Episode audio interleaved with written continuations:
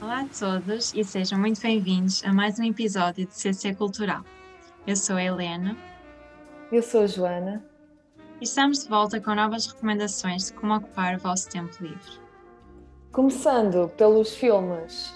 Uh, o filme que eu decidi trazer hoje é de um dos meus realizadores preferidos, o Wes Anderson, e o filme chama-se The Grand Budapest Hotel. É um filme bastante conhecido e provavelmente o mais conhecido deste realizador. E se ainda não o viram, já devem ter com certeza ouvido falar dele. The Grand Budapest Hotel é um filme de comédia e crime que narra as aventuras de Gustavo Reis, um recepcionista num famoso hotel europeu nos anos 30, e Zero Mustafa, o bagageiro desse mesmo hotel, que se torna no seu amigo mais leal. Apesar da crise económica e instabilidade política da época, a história do filme desenrola-se com tranquilidade até à morte de Madame D, que é amiga e amante de Gustave, e ao desaparecimento de um valioso quadro renascentista. Acusado injustamente de homicídio e roubo, Gustave está decidido a provar a sua inocência, a limpar o seu nome e a salvar o hotel da ruína que se avizinha. E a ajudá-lo terá o jovem aprendiz que, depois de tudo, acaba por ser o seu maior confidente. Eu gosto imenso deste filme, não só pelo tom irónico e cómico característico dos filmes do Wes Anderson, mas principalmente pela sua cinematografia. A estética é indescritível, sempre com paletas de cor muito bonitas e tons pastel. Os planos são super simétricos e os shots são muito bem conseguidos. E é isso, recomendo muito a visualização deste filme e se o quiserem ver está disponível no HBO. Eu hoje gostava de recomendar The Farewell, uma tragédia barra comédia, que começa quando Billy, a personagem principal, que vive com os seus pais nos Estados Unidos, descobre que a sua avó foi diagnosticada com cancro em fase terminal e os médicos estimaram que teria apenas mais três meses de vida. Billy quer voltar imediatamente à China, o seu país natal, onde está a sua restante família, incluindo a avó, e é aqui que os pais a informam que a avó não sabe que está doente. Toda a família optou por não lhe contar. E como Billy é uma pessoa muito emotiva, os pais não querem que ela volte com eles para a China, pois a avó facilmente descobriria que algo estava errado. Então, para a avó não suspeitar de nada, usam a desculpa do casamento do primo de Billy para voltarem todos à sua casa na China. Billy, obviamente, não consegue ficar sozinha em Nova York, a saber que está a passar os últimos meses de vida longe da avó dela, sem ajudar em nada, e acaba por se juntar à sua família, mesmo contra a vontade dos pais. O personagem principal não consegue perceber como é que é possível não contarem à sua avó que esta está a viver os seus últimos dias, pois acredita que certamente esta gostaria de se preparar e tratar de certos assuntos antes de partir. Aliás, nos Estados Unidos, isto seria até ilegal. Contudo, muitas famílias chinesas optam por fazer, pois acreditam que, quando as pessoas sabem que têm cancro, acabam por morrer não com a doença, mas sim com o medo. O tio dela refere até que essa é exatamente uma das grandes diferenças entre o Ocidente e o Oriente. No Ocidente, acreditamos que a vida de uma pessoa pertence apenas a ela mesma, enquanto que no Oriente, a vida de alguém faz parte de um todo, da família, da sociedade. Este acredita que Billy quer contar à avó que esta tem cancro e está em fase terminal porque tem medo de assumir a responsabilidade por ela. Se lhe disser, deixará de sentir culpa. Por isso, escolhem não lhe contar nada, porque é o dever da família carregar esse fardo emocional pela avó.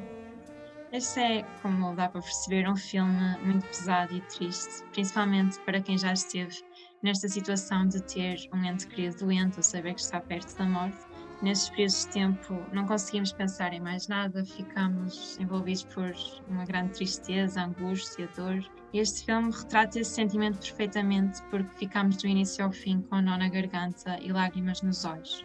Mas não é só um filme triste, é simultaneamente um filme muito bonito e reconfortante, uma vez que aborda o amor incondicional entre avós e netos. Eu adorei o final, apesar de toda a angústia, acaba com um tom positivo e de esperança e acredito que vale mesmo a pena ver. Relativamente à série, tenho feito uma lista ultimamente com aquelas séries que me marcaram e que adorei mesmo, contudo, ainda não foi desta vez que utilizei, porque esta semana vi pela primeira vez Patrick Melrose e foi espetacular. Não sei se espetacular é a palavra certa, mas a interpretação de Benedict Cumberbatch está maravilhosa e adorei também toda a cinematografia. Contudo, tal como o filme que trouxe, também aborda um tema muito sensível, daí que a palavra espetacular talvez não se adequou. Esta é uma minissérie inspirada nas obras semi-autobiográficas de Edward Albin, que acompanha a vida de Patrick Melrose, descendente de uma família aristocrática britânica em decadência. A personagem revela logo nos primeiros minutos a sua grande dependência em álcool e drogas. Ao longo dos episódios surgem flashbacks da infância de Patrick e assim rapidamente percebemos o porquê de se ter virado para as drogas e o porquê de ser tão instável e infeliz. Patrick foi vítima de abusos por parte de seu pai ao longo de vários anos, o que levou a que tivesse tendências suicidas desde muito novo.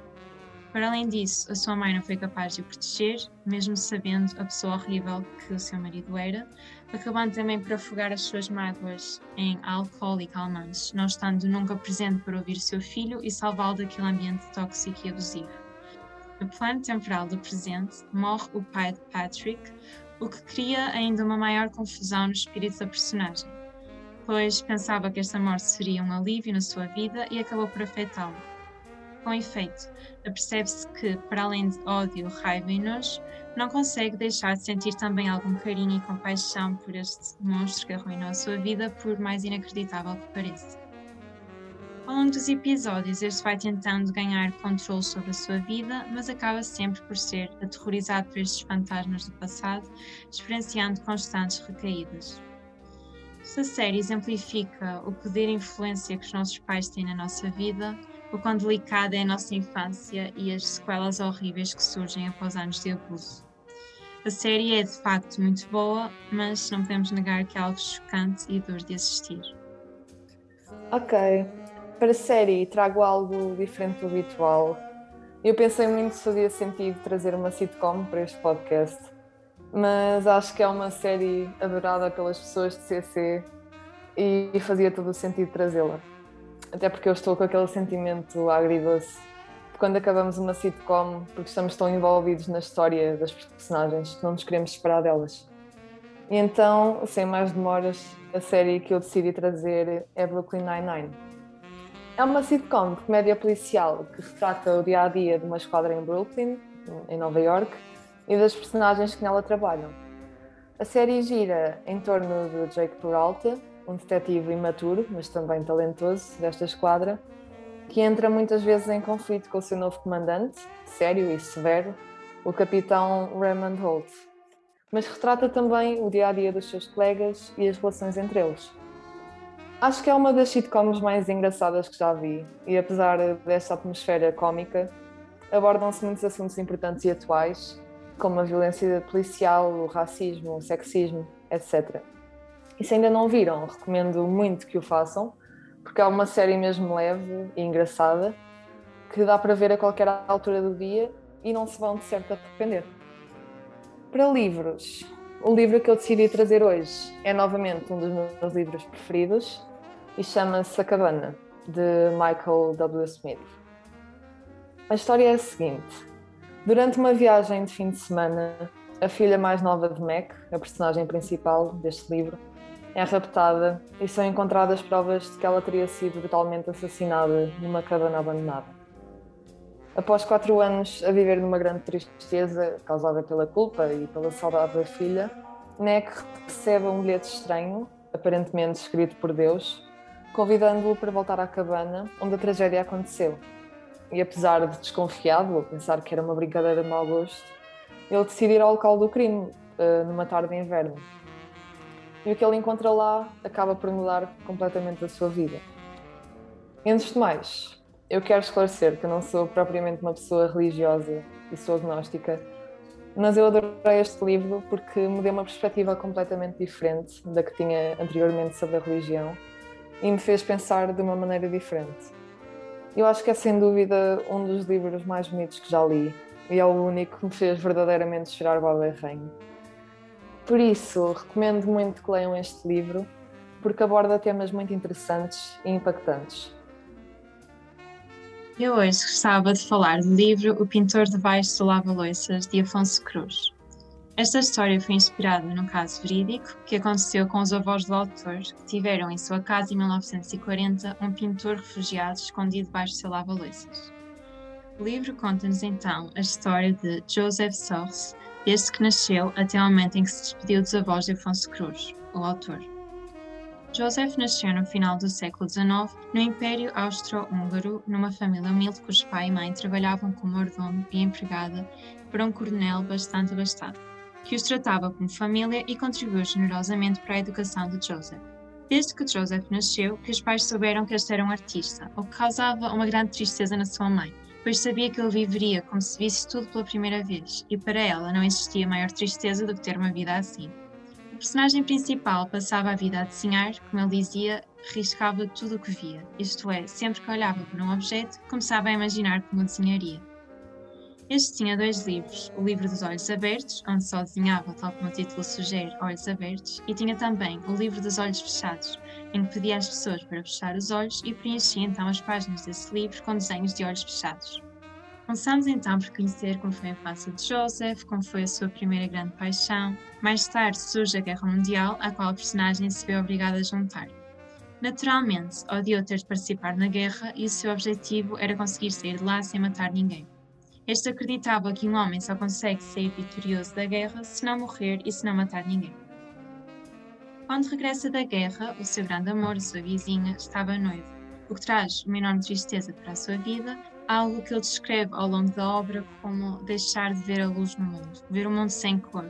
Era como se estivesse doente dos olhos.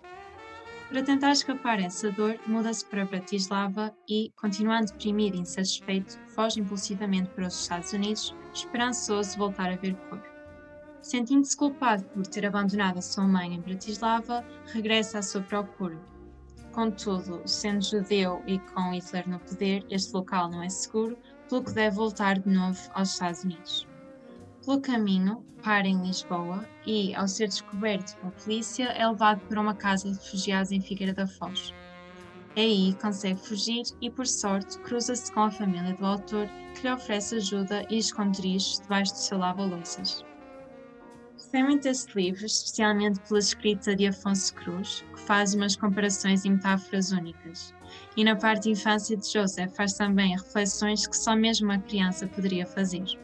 Em suma, é um livro que reflete sobre a arte, sobre o amor, tristeza, guerra, vida e morte. Adorei este livro e, sem dúvida, que recomendo a toda a gente. Para álbum, hoje trouxe a Those Feelings Again de Snow Allegra, o seu último álbum que saiu em 2019. As músicas têm uma vibe mesmo tranquila, o que talvez contraste um pouco com as lyrics em algumas músicas, mas em geral a voz da Snow é mesmo suave e as músicas deixam sempre tranquila e num bom mood. Eu tentei escolher uma música favorita deste álbum, o que é um pouco impossível. No entanto, se tivesse mesmo de responder, acho que diria Situationship. Sei que é mais conhecida, mas foi a partir dessa música que eu conheci este álbum maravilhoso. O álbum que eu decidi trazer hoje é um pouco também na vibe do que a Helena trouxe. Uh, eu não pude deixar de trazer este álbum porque tenho ouvido on repeat ultimamente. Então, o álbum que eu trago hoje é o Sem Medo, da Kali Uchis, que é o último álbum que ela lançou em 2020 e é o seu primeiro trabalho em que ela canta predominantemente em espanhol. Este álbum fala de um desgosto amoroso mas de uma maneira muito própria e sonhadora, típica da Kali. As minhas músicas preferidas deste álbum são talvez A Aguardiente e Limón e A Telepatia, que é mais conhecida e que andou nas histórias do Instagram durante duas semanas para aí. Mas pronto, se ainda não ouviram este álbum, sinceramente, o que é que vocês andam a fazer da vossa vida?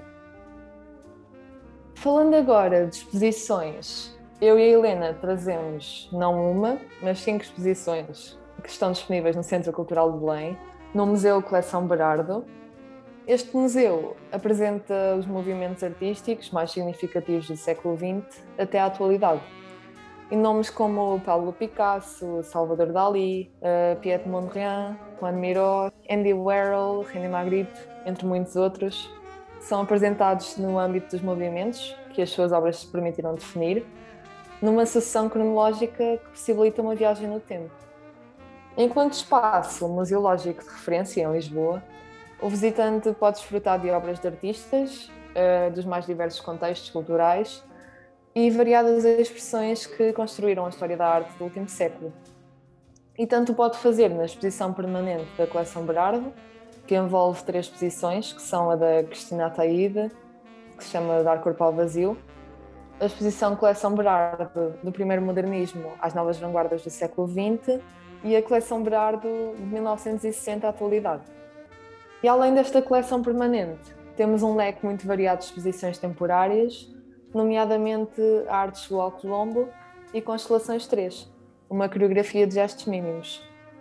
Acho que é um bom plano para um dia em que quiserem ter assim uma agenda mais cultural e recomendo que vão lá dar um saltinho. Então, para concertos, eu trazia o Filipe Carlson, contudo, os bilhetes já esgotaram em Lisboa e no Porto. Já só há para Aveiro, a 3 de junho, na Avenida Café Concerto. Por isso, pessoas da Aveiro apressem-se, porque sei que ainda falta algum tempo para junho, mas os bilhetes são poucos e vão acabar rapidamente. Além disso, gostava também de sugerir B Fachada, que vai estar em Viseu, no Teatro Viriato, já este sábado, dia 8, e no Teatro de Circo, em Braga, a 29 de maio. E por hoje chegamos então ao fim de mais um episódio de CC Cultural. Obrigada por ouvirem, fiquem bem e até ao próximo episódio.